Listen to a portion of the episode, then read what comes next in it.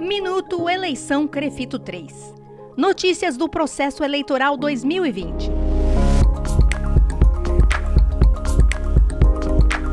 O artigo 2 da Resolução COFITO 519 de 2020 define que nas eleições para os crefitos, o voto dos fisioterapeutas e terapeutas ocupacionais é obrigatório.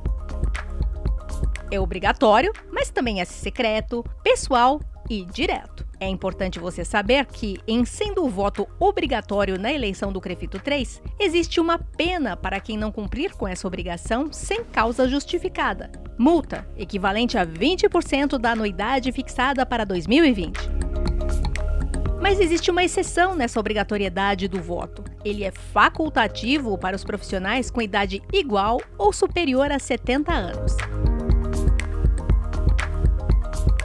Para acompanhar todas as informações publicadas sobre o processo eleitoral 2020 do Crefito 3, acesse www.cofito.gov.br ou www.crefito3.org.br.